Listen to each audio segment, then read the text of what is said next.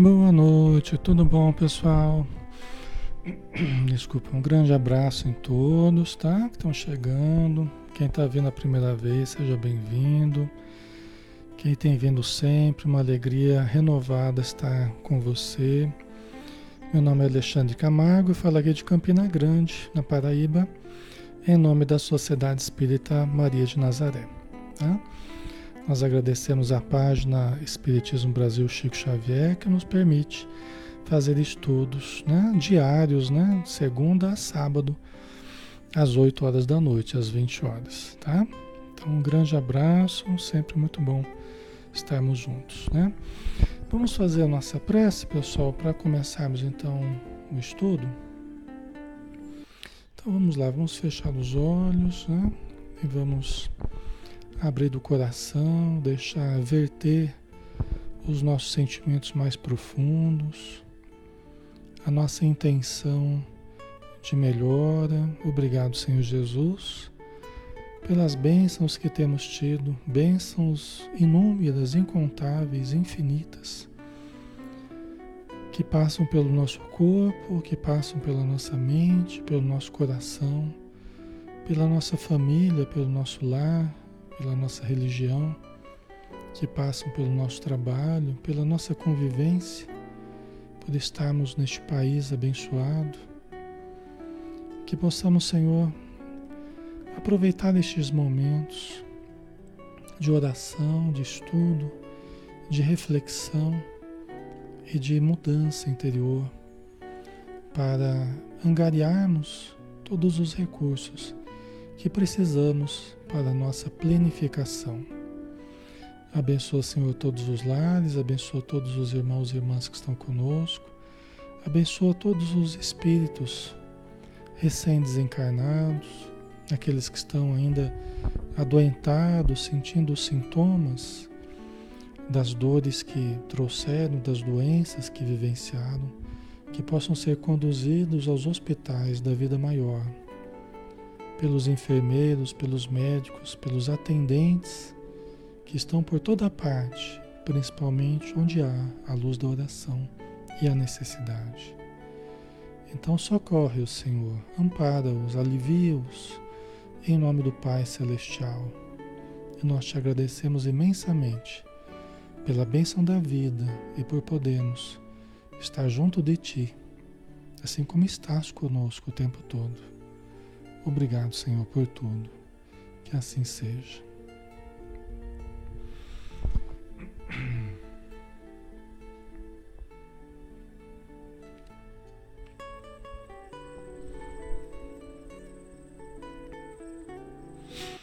Muito bem, pessoal. Vamos iniciar, né? Ontem a gente não teve estudo, tá? Vocês me desculpem, eu tive um probleminha técnico aqui que não foi possível não foi possível resolver, tá? Mas hoje estamos aqui e é uma grande alegria estar junto com vocês, sempre, tá? Então vamos lá, né? Vamos dar sequência ao estudo do livro Paulo e Estevão, o livro de Emmanuel, o Espírito, né? E o médium Francisco Cândido Xavier, nosso querido Chico Xavier. Nós estamos na segunda parte, capítulo terceiro, Lutas e Humilhações. É um capítulo que está se estendendo, se estendendo um pouco, né? Mas é, que capítulo importante esse, né? Quantos, quantos eventos importantes aconteceram aqui na vida de Saulo de Tarso, né? É, lembrando, para quem está chegando a primeira vez aqui, é o estudo da vida de São Paulo, né? Conhecido São Paulo, que é o Paulo de Tarso, né? Só que no começo da vida dele, vamos pensar numa primeira metade, talvez um pouco menos, né? ele se chamava Saulo de Tarso, né? E aí depois vai mudar o nome, mas nós não chegamos nesse momento ainda não. Então para nós ele ainda é o Saulo, tá? E recordando, pessoal, o conteúdo da semana passada, vocês se lembram que ele após após ser rejeitado pelo pai dele, expulso praticamente de casa, porque o pai não, não aceitava a mudança religiosa dele, né? porque ele provinha do judaísmo, era um fariseu, era um doutor da lei, né? jovem doutor da lei, E o pai dele e a família toda ficou muito desgostosa por ele é, ter visto Jesus, pelo menos ele disse que viu Jesus, né? Então a família achava que ele estava louco, né?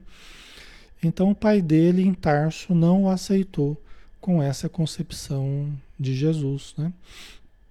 E aí pediu para escolher entre ele e Jesus. Aí Saulo não teve opção. A fé dele já estava muito consolidada, né? Então ele preferiu Jesus e, né? só que o pai, o pai deixou uma, uma boa soma de dinheiro com ele, né? É, pediu para o empregado levar até ele. Ele agradeceu, tal. Depois foi foi para as, as redondezas do Tauro, né? É na Turquia hoje, tá? Que são as, uma, uma cadeia de montanhas, né? Chamado Tauro. Então ele foi para essas, para essas redondezas do Tauro em busca de meditação, em busca de silêncio, em busca de reflexão, né? E ali ele adormeceu, né? A gente viu isso na semana passada. Ele adormeceu e começou a ver, é, se ver fora do corpo, né? Ele se viu numa região de extrema beleza, né? Uma região de paz, de harmonia e tal. E ele encontrou com Estevão e Abigail. Né? O, o Estevão e Abigail, que são os dois irmãos, a Abigail era, era noiva dele, ela morreu, e Estevão, que era irmão da Abigail, é, que o Saulo havia assassinado, né? A pedradas, né? Num processo de lapidação por causa, porque ele seguia Jesus, né? O Estevão seguia Jesus tal. Ok? Então nós estamos em meio a essa conversa ainda com Estevão e com Abigail. Tá? Nós não terminamos ainda essa, essa etapa aqui, esse momento, tá bom? Então vamos lá, pessoal, vamos dar continuidade, né? Saulo Saulo sentia, fa sentia falta de quem concordasse com ele. Ele queria trabalhar, ele queria se redimir né, dos erros dele, perseguindo cristãos tal, mas ele via dificuldade em tudo, as pessoas não concordavam com ele, as pessoas, os próprios cristãos não o recebiam bem muitas vezes, né? Aí o que, que Abigail falou? Concorda com Jesus e trabalha. Quer dizer, não queira que os outros concordem com você. Concorda com Jesus e trabalha. Quando seja oportuno, Jesus chamará ao teu labor os que possam concordar contigo, em meu nome. Dedica-te ao Mestre em todos os instantes de tua vida. Né? Abigail, um ser de luz, né? o Estevão também, os dois com uma evolução muito grande. Né? Então é interessante isso, a gente parou mais ou menos por aqui. Né? Abigail falou: concorda com Jesus. O que nos interessa não é ter todo mundo concordando com a gente. É, mas é nós estarmos concordando com Jesus. É isso que vai permitir que a gente tenha paz. Paz de consciência, paz no nosso coração, saúde, não é? Isso é o que importa. É claro que é bom quando as pessoas concordam com a gente, quando há harmonia, quando há sintonia, quando há né, um trabalho em grupo, conjunto, se afiniza, é maravilhoso. Maravilhoso, a alegria se multiplica, né? É como a gente aqui, como é gostoso. Né? A gente estudar junto aqui, num clima de paz, num clima de concordância, né? É tão gostoso, né? É, eu adoro conversar com vocês aqui, interagir, né? Vocês me tratam com muito carinho, então é uma coisa muito boa. Quem que não gosta disso, né? A gente gosta. Só que nem sempre isso acontece, né? Nem sempre isso vai acontecer na nossa vida, né, pessoal? Então são momentos especiais, né? Mas a gente precisa, mesmo quando não haja essa concordância, é preciso a gente continuar se dedicando a Jesus. A gente concordar com Jesus e vamos em frente, né? Certo? Saulo estava enlevado. Não poderia traduzir as sensações cariciosas que lhe represavam no coração tomado de inefável contentamento. Esperanças novas bafejavam-lhe a alma. Em sua retina espiritual desdobrava-se radioso futuro. Né? Então, era justamente essa intenção, certamente, que o, que o Estevão e Abigail desejavam, né? Porque imagina, ele de tanta dificuldade que ele teve, né? Aí ser expulso pelo próprio pai de casa. Então ele estava arrasado, né? E nessas horas os espíritos nos envolvem com mais amor. As horas que a gente se sente sozinho, abandonado, humilhado, desprezado, né?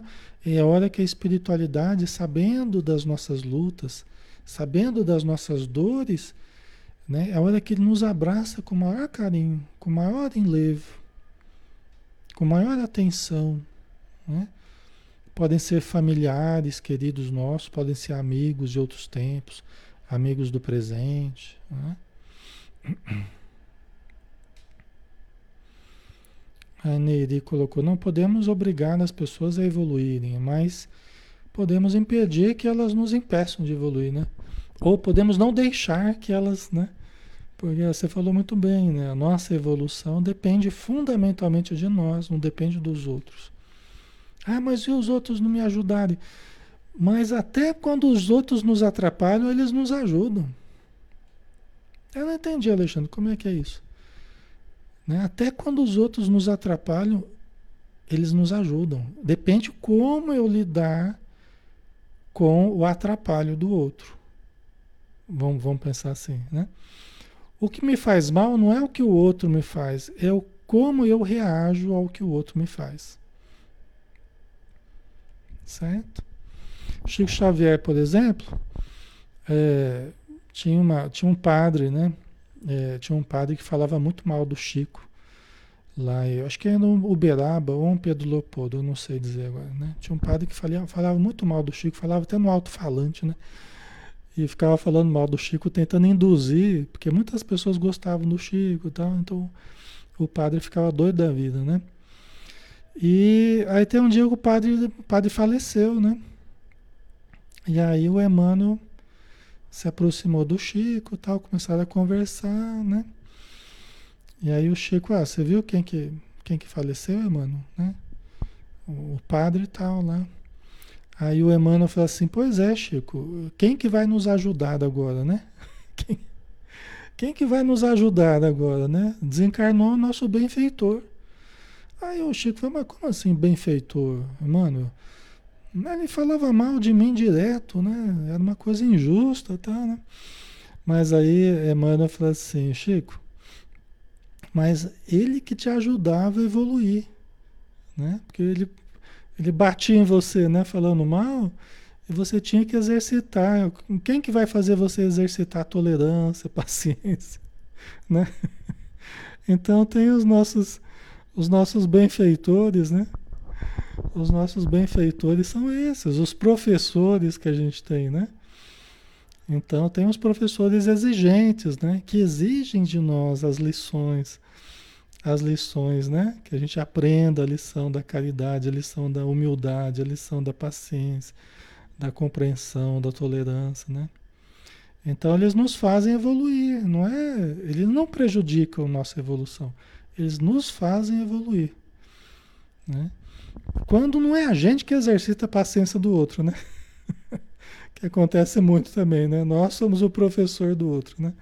A gente fica exercitando a paciência do outro. Então, no final das contas, né? É, os espíritos estavam tentando estimular Saulo, né? Para que ele recobrasse as esperanças, né? E nesse local de luz, sob o estímulo de espíritos elevados como Abigail e Estevão, ele realmente sentia novas esperanças. É como que energias novas aí, né? Recarregando as baterias, né? Ele conseguia enxergar um futuro radioso diante de si, né? Mas aí ele pensou, né? Porque ele pensava uma coisa, Abigail já captava. Porque a linguagem do espírito é o pensamento, né? Aí ele pensou, né, que fazer doravante para triunfar? Como completar as noções sagradas que lhe competia exemplificar praticamente na prática, né? Sem anotação de sacrifícios, né? Quer dizer, deixando de lado os sacrifícios que Ele estava disposto a quaisquer sacrifício, mas como fazer? Né? Como, como exemplificar na prática né? as noções sagradas que, que competiam a ele? Né? Ele perguntava. Mesmo se dispondo a todo o sacrifício, mas o que fazer propriamente? Né? Ele perguntava. Abigail adiantou-se sempre carinhosa. Saulo, para a certeza da vitória no escabroso caminho, lembra-te de que é preciso dar. Olha só, é preciso dar. Jesus deu ao mundo quanto possuía. E, acima de tudo, deu-nos a compreensão intuitiva das nossas fraquezas, para tolerarmos as misérias humanas. Olha que bonito, né? Então, a primeira coisa, é preciso dar. Como assim, Alexandre, dar? Né? Dar tudo que nós tivermos. Dar tudo que nós tivermos. Tá? No sentido assim, não quer dizer que você vai se despojar do, do, do seu salário e vai dar. Não, não, não é isso, pessoal. Tá? Mas nós damos, oferecemos aos outros o que nós possuímos. Principalmente no campo moral. Né? Os Espíritos falam que a caridade, a caridade material é a mais fácil de fazer, a mais difícil é a caridade moral, que consiste em suportar-lhes uns aos outros, em tolerar-lhes uns aos outros, em compreender-vos uns aos outros. Essa é a mais difícil, mas é a mais meritória, né? E aí ela diz, né? É, assim como Jesus, né? Jesus deu ao mundo quanto possuía. Né? E, acima de tudo, deu-nos a compreensão intuitiva das nossas fraquezas. Né? Jesus nos ensinou e nos deu a, a, compreensão intuitiva. Quer dizer, a gente começou a se autoanalisar.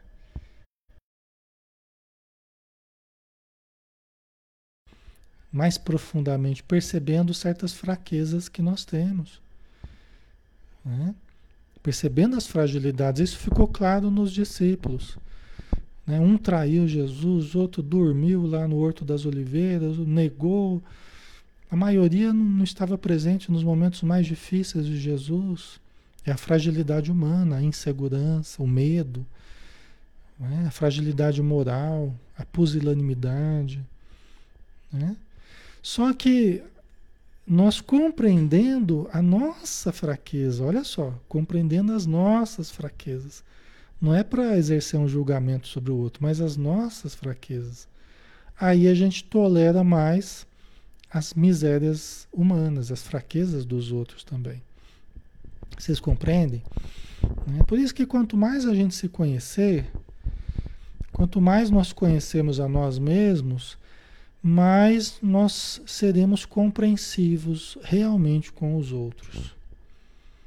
Por quê? Porque quanto mais eu percebo que tenho grandes fragilidades, tenho grandes dificuldades, eu percebo que é a mesma do meu irmão, é a mesma da minha irmã, né? É a mesma do, dos outros indivíduos, né? Então eu começo a ver, né, é, que o outro é muito mais frágil do que perverso, assim como eu, né? Às vezes a gente erra tentando acertar. E é geralmente o, o que a gente chama de erro é a nossa tentativa de acerto, né? Só que a gente acaba errando, né? Não é? Mas os nossos erros são a tentativa do acerto, né? Ok? Tá ficando claro, pessoal? Faz sentido para vocês? Certo? Aí continua, sem problema, Newton. Ansioso de aproveitar as mínimas parcelas daquele glorioso, fugaz minuto, Saulo alinhava mentalmente grande número de perguntas. A Abigail já estava ensaiando de ir embora, né? O Estevão já estava se despedindo tal, mas meu, tem que falar, tem que fazer outras perguntas, né? Ele queria aproveitar um momento tão impressionante para ele, né? Aí ele alinhou algumas perguntas, né? Que fazer para adquirir a compreensão perfeita dos desígnios do Cristo? Olha só a pergunta que ele fez para Abigail. O que fazer para adquirir a compreensão perfeita dos desígnios do Cristo, do que Jesus quer para nós, do que nós precisamos fazer em nome de Jesus? Como que a gente adquire a compreensão perfeita dos desígnios do Cristo? É importante, né? Importante a pergunta. Vamos ver a resposta? Aí ela disse: ama Respondeu Abigail espontaneamente, né? Ama. Quer dizer que o amor, amar, exercitar o amor, né? Eu falo sempre exercitar o amor porque é um exercício, né? A gente vai aprendendo a amar, a gente vai aprendendo a se doar, a compreender, né? A gente vai aprendendo devagarzinho. Ama, ama, né? Equivale a dizer, sai de dentro de você, e olha as dificuldades ao teu redor, né? O próprio trabalho, né? O amor, né? O amor, a sua disposição de amar vai fazer você compreender o que Jesus quer de você. Que na verdade é isso, é que a gente ame, né? Essa é a grande lição, não é?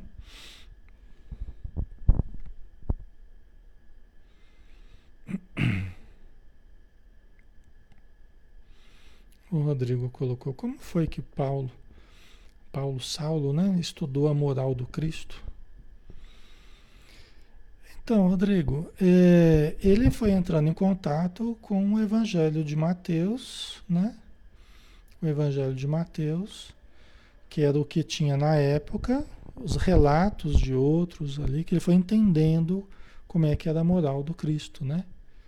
Ele foi entendendo através da, dos relatos escritos que haviam, as cópias de Mateus, né? Levi Mateus, né? A mesma pessoa. É, e os relatos verbais daqueles que conviveram com, com Jesus, né? Só que o grande aprendizado dele, lógico que foi sendo na prática, né? Foi na aplicação, nas tentativas, ensaio e erro, né? Então, isso foi, teve um, um, estudo teórico, vamos dizer assim. Ele ficou lá alguns anos no deserto, no, no oásis de Dan, né? Estudando, refletindo. Mas aí teve as vivências práticas, né? Principalmente os sofrimentos.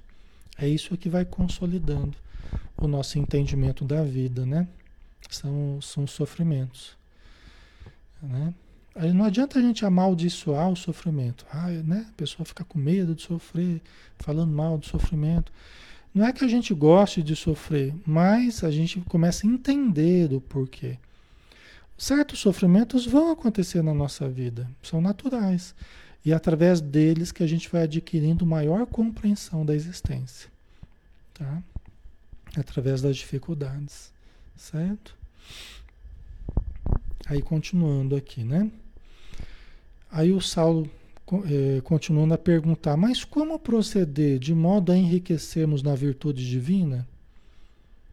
Quer dizer, como é que a gente faz? Como é que a gente procede para gente, a gente crescer nessa virtude divina, crescer no amor, crescer na condição de amar? Como é que a gente faz isso? Paulo querendo saber, né? Jesus aconselha o amor aos próprios inimigos, mas como fazer para, para que a alma alcançasse tão elevada expressão de esforço com Jesus Cristo? Né? Como é que a gente faz então para conseguir amar os próprios inimigos, para nos enriquecer dessa virtude divina? Né? Ok, vamos ver aqui. Aí a segunda palavra aqui que ela coloca, trabalha trabalha. Esclareceu a noiva amada, sorrindo bondosamente. Aí ele concluiu, né? Abigail tinha razão, era necessário realizar a obra de aperfeiçoamento interior. Desejava ardentemente fazê-lo. Para isso, insulada-se no deserto por mais de mil dias consecutivos. Né? Porque ele ficou, acho que três anos, se não me engano, né? Então, olha só, pessoal, trabalha. Né? Trabalha. Então, é preciso exercitar, é preciso trabalhar, é preciso nos compreender e é preciso compreender o outro.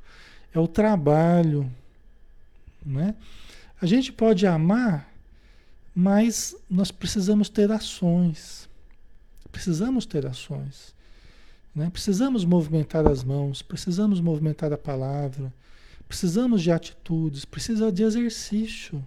É o trabalho que vai nos dando isso. Né? É, oportunidades de aplicarmos o amor. Vocês entendem? Oportunidades de aplicarmos o amor. Às vezes a pessoa fala assim, ah, eu adoro rosas, eu amo rosas. Tá, você ama rosas, você cuida de rosas? Não, não, não tenho tempo. Não. Então você não está amando propriamente. Né? Você pode admirar rosas, né? Mas você começa a fazer pelas rosas os cuidados, as podas, a adubação. Exige um investimento, exige trabalho. Né? Se não é só admiração, eu admiro. Mas quando a gente ama alguma coisa, a gente investe nessa coisa, não é? Então tem um trabalho implícito aí, né? Tem um esforço, uma dedicação, uma entrega, né? Certo?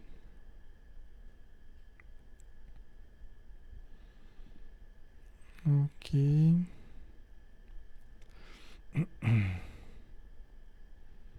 Eles colocaram aí, né, Evanúzia? Quem ama, cuida, né?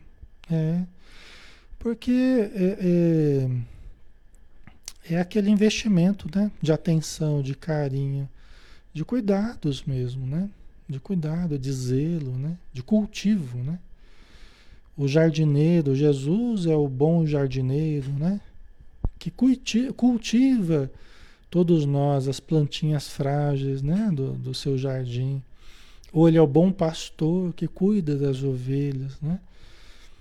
Entendeu? Então ele não fica numa, numa uma admiração né? improdutiva, né? Então tem um trabalho aí, tá? Tem um investimento, né? Ok. Certo? Então, ela tinha razão, né? Então, são essas duas palavras, né? Ama e trabalha, né? Investe esse amor, né? Investe esse amor que você que você tem, se esforce, né? Pelos seus ideais, ajude as pessoas, se entregue ao trabalho, trabalho voluntário, né? Trabalho de doação, trabalho mediúnico, né? Trabalho de ensino, é, de socorro, né? Aí são mil formas de, de nós trabalharmos no bem, né? Até no trabalho profissional, nós podemos aplicar o nosso amor, nós devemos aplicar o nosso amor. Devemos ser um bom profissional, né? nós devemos aplicar o amor através de um trabalho de qualidade em tudo que nós formos fazer. Né? Então, o trabalho nos aperfeiçoa muito, pessoal. Certo? Todavia, voltando ao ambiente, depois do deserto lá, né, voltando ao ambiente do esforço coletivo em cooperação com antigos companheiros, acalentava sadias esperanças que se converteram em dolorosas perplexidades. Que providências adotar contra o desânimo destruidor? Né? Então ele amava já, ele já tinha essa vontade de amar, de trabalhar mas quando ele voltou ao contato mesmo dos cristãos, ao contato dos seguidores de Jesus na casa do caminho, né? Ele encontrou resistências, adversidades, para todo lado dificuldade. Que providências adotar contra o desânimo destruidor? Porque, gente, no trabalho, a gente lida com dificuldades, não lida? Né? A gente lida com erros nossos, erros dos outros, as nossas limitações, limitações dos outros, a falta de entendimento às vezes, né? Que só quem convive vai ter. Então, nós só vamos poder exercitar isso na convivência. Né? Se nós nos isolarmos, se nós fugirmos da convivência, aí nós não vamos exercitar isso. Concorda? Né? Mas amar, trabalhar, né? conviver, vai estar tá cheio de dificuldades, mas, são, mas é a boa luta. É a boa luta. Né? É a boa luta, é o bom sofrimento, porque é o sofrimento advindo do trabalho, né? São choques de opiniões, choques de condutas, de atitudes, tal. Mas é a boa luta, né? É a boa luta. Agora, como lidar com o desânimo, né? Como superar o desânimo, né? Para que a luta não se transforme em cansaço, em desânimo. É isso que ele está perguntando, né? Já que quem resolve investir, porque quem não investe já fica lá na tranquilidade da sua vida, isolado, tal, né? Não vai ter grande, grandes dificuldades nesse sentido, né? Porque se isolou. Mas quem trabalha, né, né, Vilani? Quem investe, quem continua, quem se esforça, vai ter dificuldades, né? Então, que providências adotar contra o desânimo destruidor? Essa é a pergunta que não quer calar, né? Já que muita gente anda desanimada hoje em dia, né? As dificuldades estão grandes. Aí o que, que ela falou? Né? A terceira palavra aqui. Espera. Espera. Tá? Então, ama, trabalha, espera. Disse ela ainda num gesto de terna solicitude, como quem desejava esclarecer que a alma deve estar, deve estar pronta a atender ao programa divino em qualquer circunstância extreme de caprichos pessoais, ou seja, deixando de lado caprichos pessoais. Isso deve ser a atitude do bom trabalhador, sempre deixar de lado os caprichos pessoais. Né? O que, que são os caprichos pessoais? Aquelas coisas que não precisa, na é verdade. E a gente quer porque quer, quer porque quer, bate o pé, né? Aquela atitude caprichosa, né? Não é capricho de fazer bem feito, é capricho de ser caprichoso, de ser birrento, né?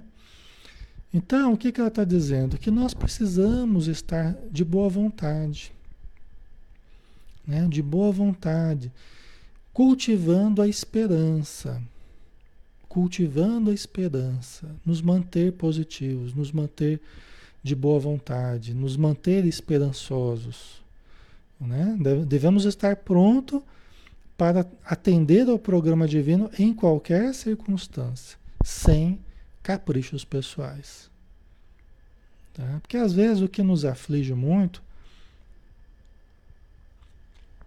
é muito comum a gente querer a satisfação de certos caprichos pessoais, que a gente não nem percebeu que são caprichos. Né? Que são caprichos. Quando a gente quer que os outros façam exatamente do jeito que a gente quer, tal, são caprichos. Né?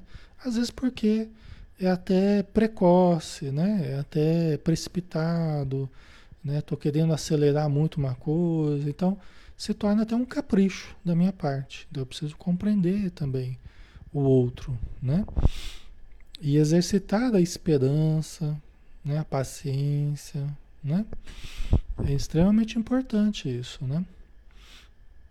Lembrando que o trabalho não é nosso, o trabalho é do Cristo. Né? Então lembra que a gente falava um tempo atrás, esses dias atrás, né? Que é, nós não podemos esperar a vitória imediata de Jesus, né? Nem Jesus contou com a sua vitória imediata, né? Judas não, Judas queria que vencesse imediatamente, né? Não porque Jesus tem que predominar o reino dos céus, a gente tem que construir agora, vai ser já, né? Mas Jesus sabia, Jesus sabia que Judas estava entrando numa cilada numa espécie de capricho pessoal, né? ingenuidade, né? foi, foi influenciado negativamente, né? acabou se tornando um instrumento das trevas. Né? Tá? Ok, pessoal? Ouvindo-a, Saulo considerou que a esperança fora sempre a companheira dos seus dias mais ásperos. Quer dizer, lembrou a importância mesmo da esperança, né? Que tem sido a companheira dele nos dias mais ásperos dele. E é a nossa companheira, né, pessoal? Por isso que fala a esperança é a última que morre, né? Às vezes, quando a gente não tem mais nada, resta-nos a esperança de dias melhores, de mudanças. Às vezes, quando alguém nos procura e nós não podemos fazer nada pela pessoa, pelo menos ajudá-la a manter a esperança. Porque às vezes a única coisa que ela tem ainda é a esperança. Entendeu? Isso é importante, né? Às vezes a única coisa que a pessoa tem é a esperança. O resto ela já perdeu.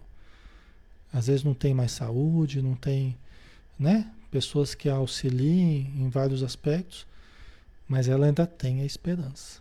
E nós podemos ajudá-la. Gente, a primeira coisa, quando a gente vai atender alguém, quando a gente vai tentar ajudar alguém, primeira coisa que a gente tem que fazer, fortalecer a esperança. Entendeu? Quem lida com atendimento fraterno, né, conversando com as pessoas, né, auxiliando através da conversa, ouvindo as queixas, tal. Primeira coisa que a gente tem que fazer, fortalecer a esperança. Porque às vezes a pessoa mesmo não acredita mais nela, não acredita mais que pode mudar, não acredita que a situação tem jeito, não acredita mais em nada, não acredita, entendeu? Não acredita mais na vida. Então nós temos que ajudá-la a fortalecer a esperança. É a primeira coisa, tá? Fortalecer a esperança, motivá-la para que ela consiga caminhar, né? Fazer a caminhada da melhora, né? Consiga trilhar o caminho da melhora, tá? Então é extremamente importante. Uma vez eu atendi uma pessoa que veio conversar comigo, né? E a primeira sessão que eu conversei com, com, com, essa pessoa, ele contou resumidamente a sua vida e tal. E, e foi tudo bem. No final, eu falei, olha, vamos tentar trabalhar, vamos tentar é, ajudar você, né? A situação pode melhorar, a gente vai entender a sua estrutura, vamos, né? Vamos ver aí os, os pontos que precisam ser revistos, mas para tudo tem jeito. Para tudo tem melhora. Tudo se transforma, tudo muda. Né? E foi conversando com a pessoa tal. Aí depois, tempos depois, né? Até anos mais tarde, a pessoa foi me falar que naquele mesmo dia a pessoa havia comprado veneno de rato. E que dependendo como fosse a nossa conversa, ela iria tomar o, o, o veneno. E graças a Deus a conversa foi boa. Né? Graças a Deus a conversa foi boa. Então a gente nunca sabe, né? O que está passando pela cabeça das pessoas, né? A gente nunca sabe é, o que elas estão prestes a fazer. Então, uma palavra em qualquer momento, em qualquer lugar, uma palavra que ajude, né? Uma palavra que possa ser útil no sentido de reavivar a esperança pode ser salvadora naquele momento, tá? Certo? ok. Então, ouvindo, né, Saulo considerou que a esperança fora sempre a companheira dos seus dias mais ásperos. Saberia aguardar o porvir, futuro, né? Com as bênçãos do Altíssimo confiaria na sua misericórdia, porque nem tudo vai depender da gente, né? Então, graças a Deus, né, que nem tudo depende da gente, né? Então tem coisa que a gente tem que saber esperar também, né? A gente está muito ansioso, querendo tudo de uma vez, né? Então, confiaria na sua misericórdia.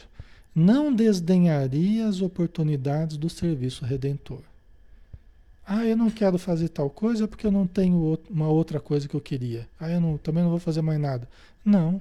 Vamos desdenhar daquilo que podemos fazer. Né? Vamos desdenhar do que podemos fazer. Eu não posso fazer uma outra coisa, mas eu posso fazer aquilo que eu posso hoje.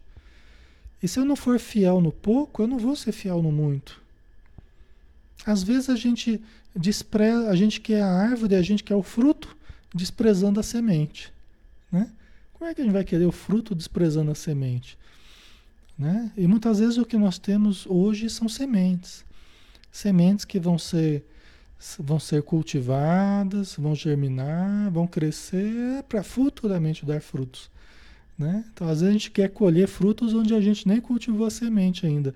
E a gente, às vezes, despreza a semente ainda. Ainda joga fora a semente. Né? Então, é importante a gente saber cultivar. Né? A semente é a lição das coisas pequeninas. Tudo na vida, na verdade, começa de semente. Né? A semente ela encerra a verdade da vida. Né? A semente ela guarda uma grande lição. Tudo começa de semente, mas tudo tem que ser cultivado, tá? Até os nossos pensamentos, né? É, Para a gente ter o, o reino dos, dos céus dentro de nós, a nossa mente equilibrada, o pensamento positivo, nós precisamos cultivar as sementes dos bons pensamentos, para que elas também germinem e cresçam, né? Por isso que Jesus falou da, da semente do grão de mostarda. É menor das sementes. Quer dizer, a lição das coisas pequeninas, que às vezes a gente deixa de lado. Que a gente quer as coisas maiores e deixa as pequeninas de lado. E a gente tem que começar pelas pequeninas, né? A nossa mudança vai começar pelas coisas pequenas. Tá? Entre fazer o bem e deixar de fazer, faça o bem. Entre pensar positivo e negativo, pense positivo. Entendeu? Vai ser coisa pequena, pequenas atitudes, pequenas correções, pequenas mudanças de hábito. Certo, pessoal? Tá ficando claro para vocês? Ok.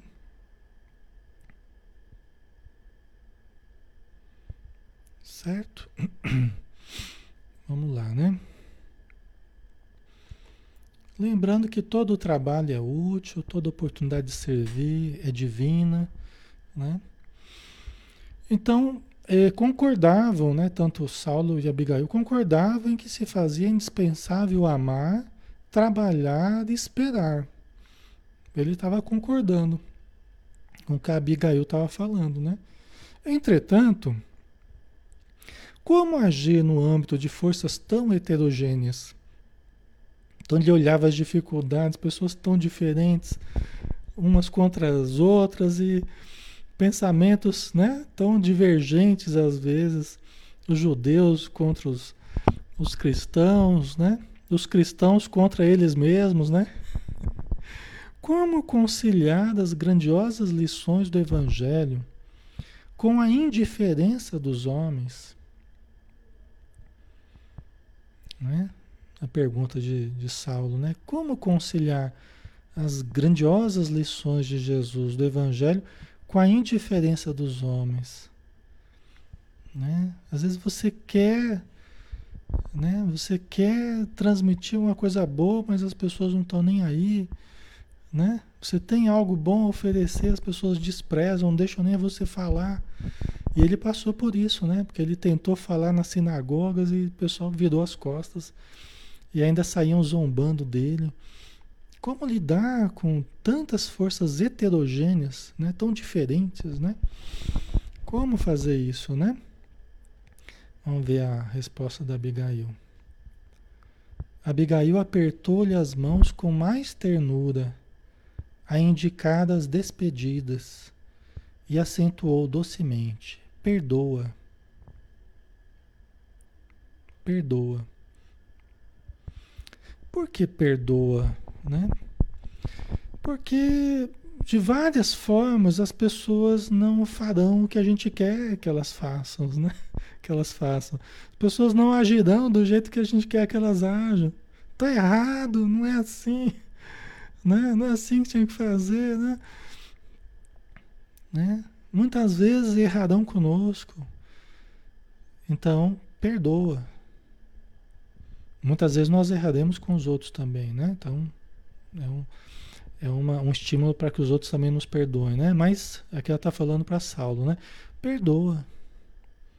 Ama, trabalha, espera, né? Tem esperança e perdoa. Porque às vezes você até está certo naquilo que você quer fazer, Você até está correto, às vezes o seu pensamento está correto, mas nem sempre vai funcionar com as pessoas. Ok, pessoal? Nem sempre. Você quer o melhor para a família. Gente, tá tudo errado. Aqui em casa tem que, tem que mudar, tem que fazer assim, tem que fazer assado. Fulano, ciclano, vocês têm que se dar melhor, não sei o quê. Mas você fala, fala, fala, parece que são palavras ao vento. Não parece? Parece que são palavras ao vento. Parece que entra por um ouvido e sai pelo outro. Aí é a hora que perdoa. Né? Aí a gente estudou a indulgência, né? Essas semanas atrás a gente estudou a indulgência. É hora da indulgência, é hora do perdão, né?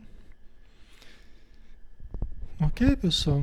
Né? Sem isso não dá pra gente caminhar, na verdade, não dá pra gente não dá pra gente ser feliz, né? Sem amor, trabalho, esperança, perdão, não dá para ser feliz. Né? E não importa o que os outros estão fazendo. O, o que importa é nós fazermos isso. Ah, mas o outro está errando comigo. Tá, mas aí é problema do outro. Então nós procuremos não errar com o outro. Ah, mas o outro não me compreende. Mas você está compreendendo o outro? Ah, mas o outro não me perdoa e você está perdoando o outro. Ah, mas o outro não me tolera e você está tolerando o outro. Às vezes a gente começa a cobrar dos outros o que a gente não está fazendo também. Como exigir do outro o que eu não estou fazendo? Não é exigir do outro uma coisa, às vezes, que ele não, não tem para dar no momento. Assim como eu talvez não consiga fazer do jeito que eu queria. Não é? Então perdoa, né? Perdoa, segue em frente, né? As coisas não vão ser perfeitas, pessoal. Os nossos grupos não serão perfeitos, as nossas famílias não serão perfeitas, nós não seremos perfeitos. Não obstante, pode ser uma coisa muito gostosa conviver, vamos assim. Mesmo no meio dessa imperfeição toda, é possível a gente se divertir bastante ainda é possível a gente se alegrar bastante ainda, é possível a gente, a gente é, é, construir coisas muito legais juntos, né? Coisas que não serão perfeitas, mas serão progressos, né? Serão pequenas vitórias que vão se somando, não é? Serão pequenas vitórias, né? A gente só tem que tomar cuidado com o perfeccionismo, né? Cobranças excessivas, né? A gente só precisa tomar cuidado com o ego dominador, todos nós, né? Nós só precisamos tomar cuidado com essas questões, né? Mas dá para a gente conviver muito bem, né? Usando dessas quatro palavrinhas aí que a, que a Abigail está falando para o Saulo, não é, pessoal? Não é? A Sandra lembrou aqui a lição do 70 vezes 7, né? Perdoar 70 vezes 7, né, Sandra? Exatamente. A misericórdia uns com os outros, né? Deus não quer que a gente seja perfeito da noite para o dia. Isso seria impossível, né? Mas pelo menos que sejamos humanos e misericordiosos uns para com os outros, né? Isso já seria de bom tamanho, né? Ok. Certo?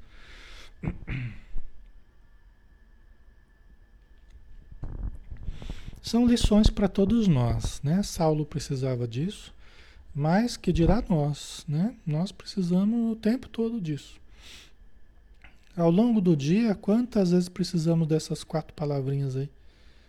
Não há limites para essas quatro palavras aí, não há limites, né? Todo dia, toda hora a gente vai precisar. Ama, trabalha, espera, perdoa, né? É extremamente importante.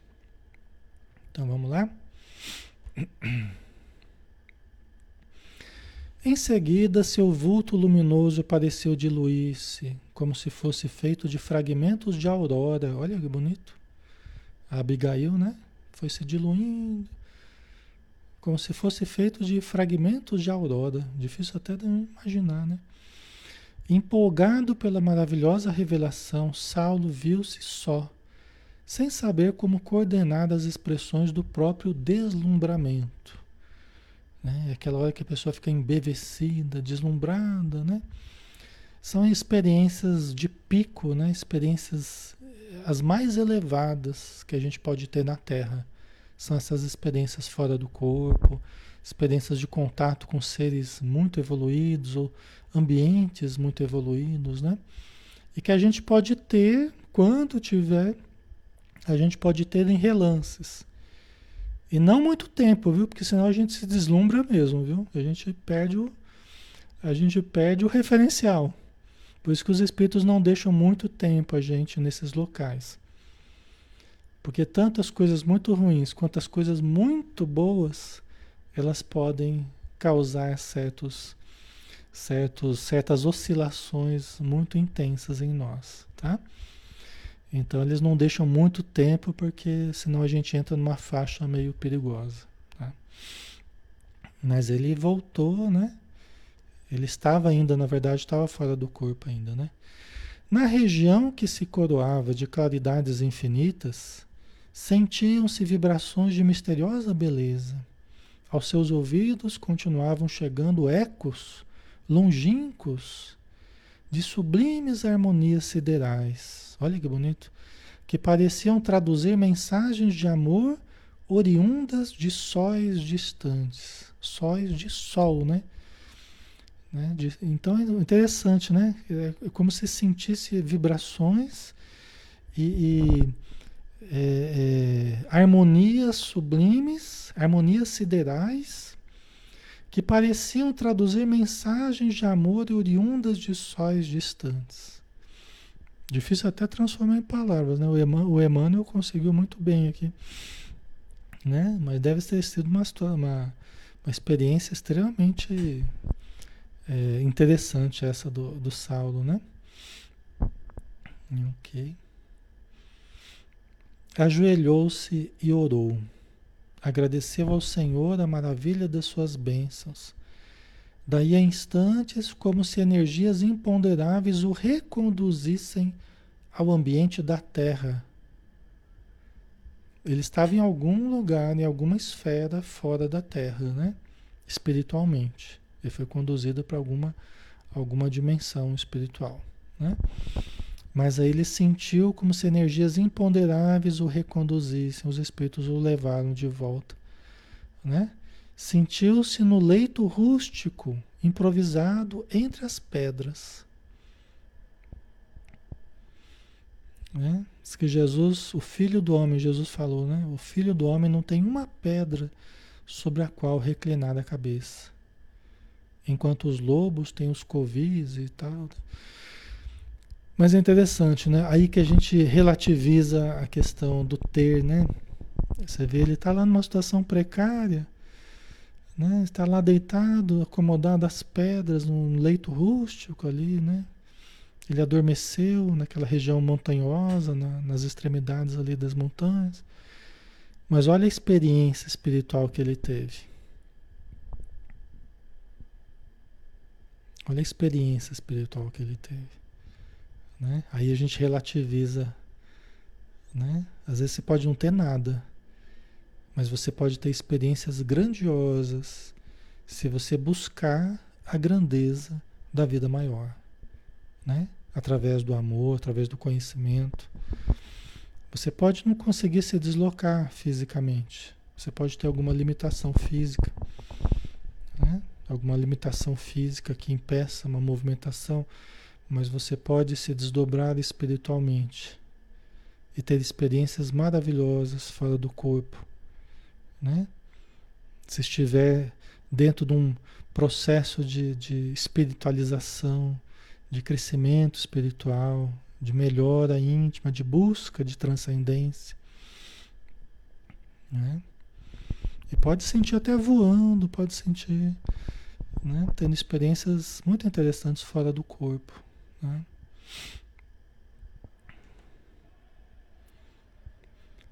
O infinito azul do firmamento não era um abismo em cujo fundo brilhavam as estrelas.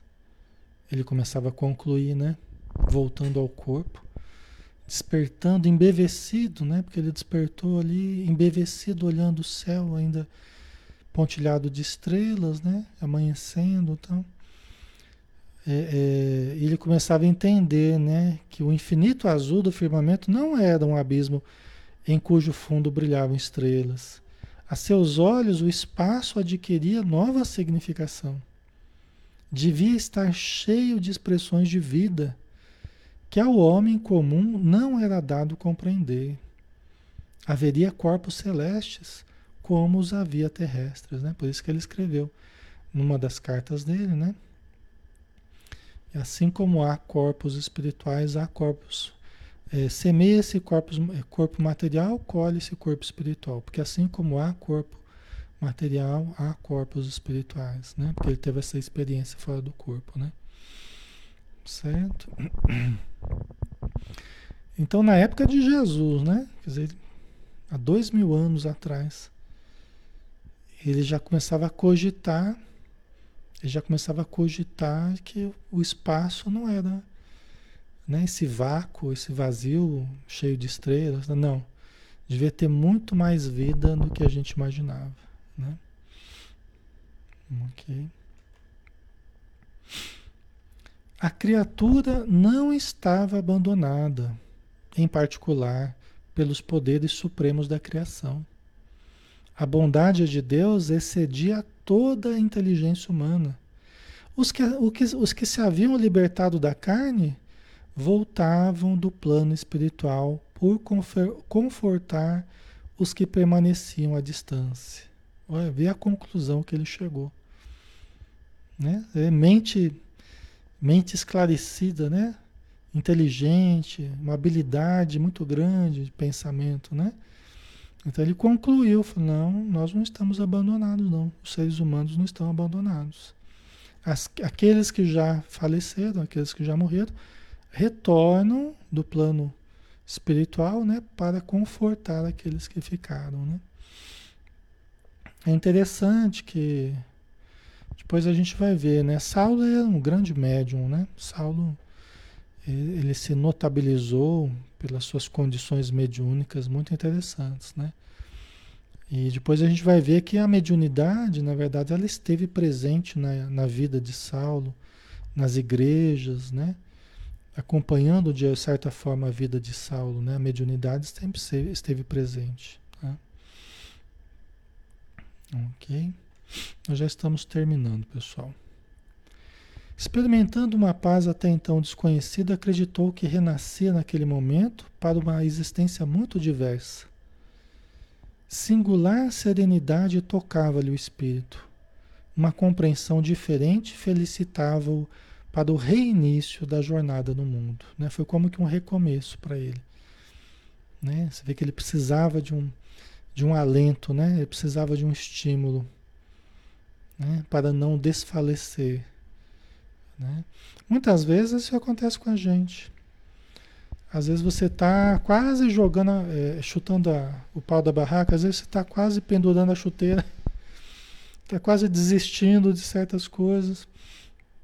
E aí muitas vezes você é levado à noite, quando dorme, né? Conversam com você, meu filho, minha filha, né? Persista, não desanima, isso tudo é passageiro, fica firme, Tá? Fica firme. Você suporta, você tem condições de suportar. Tem um pouquinho mais de paciência, tem um pouquinho mais de compreensão. Né?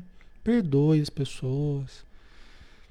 E aí você começa a lembrar, porque a gente sabe dessas coisas, né? Mas a gente é jogando a toalha, né, Conceição, exatamente. Mas a gente a gente esquece, né? E às vezes precisa alguém que lembre a gente, né? Porque a gente esquece.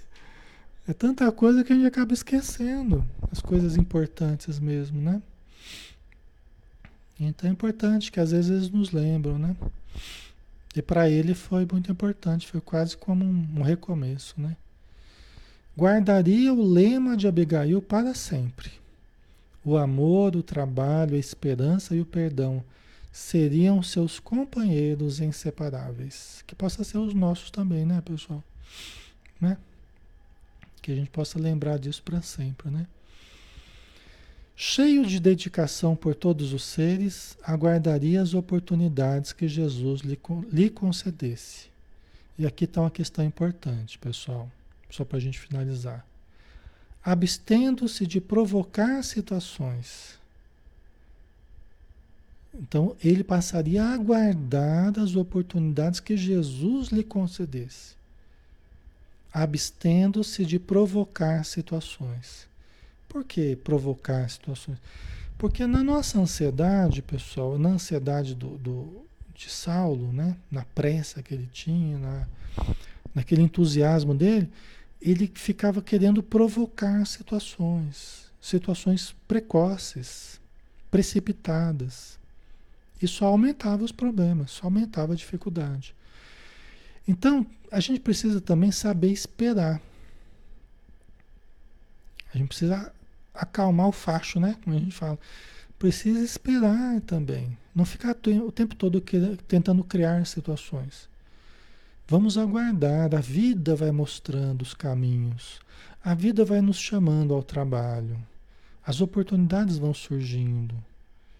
Né? Nós não precisamos, nós queremos controlar tudo. Né? Nós não sabemos direito para onde a gente tem que ir. Então vamos aguardar os chamados da vida, os convites da vida. Né? É isso que ele decidiu fazer. Né? E nesse passo saberia tolerar a ignorância ou a fraqueza alheias, ciente de que também ele carregava um, um passado condenável, que nada obstante merecera a compaixão do Cristo. Né? Então ele esperaria ser chamado e nesse meio tempo, é, perdoando as pessoas, as dificuldades, que elas, fraquezas que elas têm, assim como Cristo é, se encheu de compaixão com ele, apesar das dificuldades dele, né? Quando despertou, era, alta, era manhã alta, muito longe, Tarso, retomando seu movimento habitual. Ergueu-se encorajado como nunca. O colóquio espiritual com Esteve e Abigail renovara-lhe as energias. Lembrou instintivamente a bolsa que o pai lhe havia mandado, né? que uma bolsa de dinheiro que, que o pai tinha dado e que estava ali com ele, né? Dá bem, né? Depois de muito refletir, decidiu adquirir um tear. Né? Pensou, pensou e resolveu comprar um tear. Né? Para trabalhar como tecelão. Né? Seria o recomeço da luta a fim de consolidar as novas disposições interiores. Julgou útil exercer em Tarso o mistério de tecelão, visto que ali na terra do seu berço se ostentara como intelectual de valor e aplaudido atleta. Né? Então, como ele começou a vida dele ali, sendo aplaudido como intelectual, atleta, tá? ele quis começar dali a vencer o ego, a vencer os, o passado dele, né? Se posicionando de uma outra forma perante a vida, né? Começar como humilde tecelão. Dentro em pouco era reconhecido pelos conterrâneos como humilde, tece, humilde tapeceiro. É, só para finalizar aqui, tá? Agora vai mesmo. A notícia teve desagradável repercussão no lado antigo motivando a mudança do velho Isaac, do pai dele, né? que após deserdá-lo, ostensivamente transferiu-se para uma de suas propriedades à margem do Eufrates, do rio Eufrates, né? onde esperou a morte junto de uma filha incapaz de compreender o primogênito muito amado, incapaz de compreender o Saulo. Quer dizer que o pai dele ficou tão constrangido com a presença do filho como tecelão humilde ali em Tarso que ele foi embora né, para uma das propriedades. O pai era rico, né, mas deserdou ele, né, e aí ele foi esperar a morte numa das propriedades à margem do Eufrates. Né. Assim, durante três anos, o solitário tecelão das vizinhanças do Tauro exemplificou a humildade e o trabalho, esperando devotadamente que Jesus o convocasse ao testemunho. Tá? E aqui a gente terminou. Né? Você vê, ele ficou esperando, né? Ele esperou. Teve que exercitar a paciência, né? É todo um trabalho de reconstrução, de recomeço mesmo, né? Não adianta a gente, a gente sair de uma forma atabalhoada querendo fazer o bem. Né? Vamos consolidar o bem em nós, vamos reestruturar o que pudermos reestruturar e vamos fazer o bem, né? ouvindo os chamados que a vida irá nos trazer. Né? Foi isso que ele fez. Ok, pessoal, vamos vamos finalizar, né? Por hoje. Certo? É uma história bonita, né, pessoal? É inspiradora, né? É legal porque ele, as dificuldades foram enormes que ele passou, né? Então a gente a gente vê as nossas dificuldades, né? Fala, Poxa vida, não, não chega nem perto disso às vezes, né? Então tem como a gente lidar com isso também, né? Ok? Então vamos lá, né? Vamos convidar a todos para orar. Senhor Jesus, Maria de Nazaré, Espíritos amigos, nosso Espírito protetor, Deus nosso Pai, nós agradecemos a todas as forças do bem, toda a espiritualidade amiga que tem nos ajudado com tamanho desvelo e que ainda agora nos aplicam passas de reconforto, auxiliam os nossos parentes desencarnados, dando-lhes o socorro que necessitam, amparam os nossos familiares na terra, ajudando-os para que eles tenham o equilíbrio necessário para viver uma vida digna. Obrigado, Senhor Jesus, por essas bênçãos. Dispensa-nos na tua paz e que possamos ter uma noite também repleta de estímulos positivos para acordarmos amanhã, também renovados com novos propósitos perante a vida. Obrigado por tudo e que assim seja. Muito bem, pessoal. Obrigado, tá? Pelo carinho de vocês. Só tenho que agradecer por tudo aí que vocês têm proporcionado, tá bom? Um grande abraço em cada um e até amanhã, né? Amanhã a gente tem o ser consciente, tá bom? Psicologia transpessoal na visão espírita. Um abração, até mais.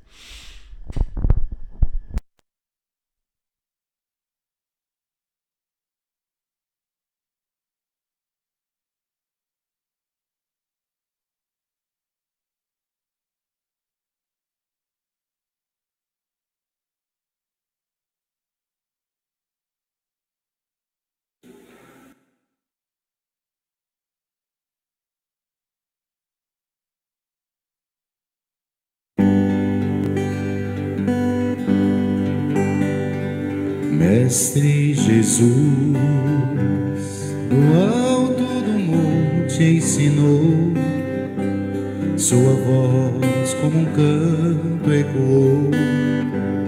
Me ensine o caminho, Senhor, do reino de paz.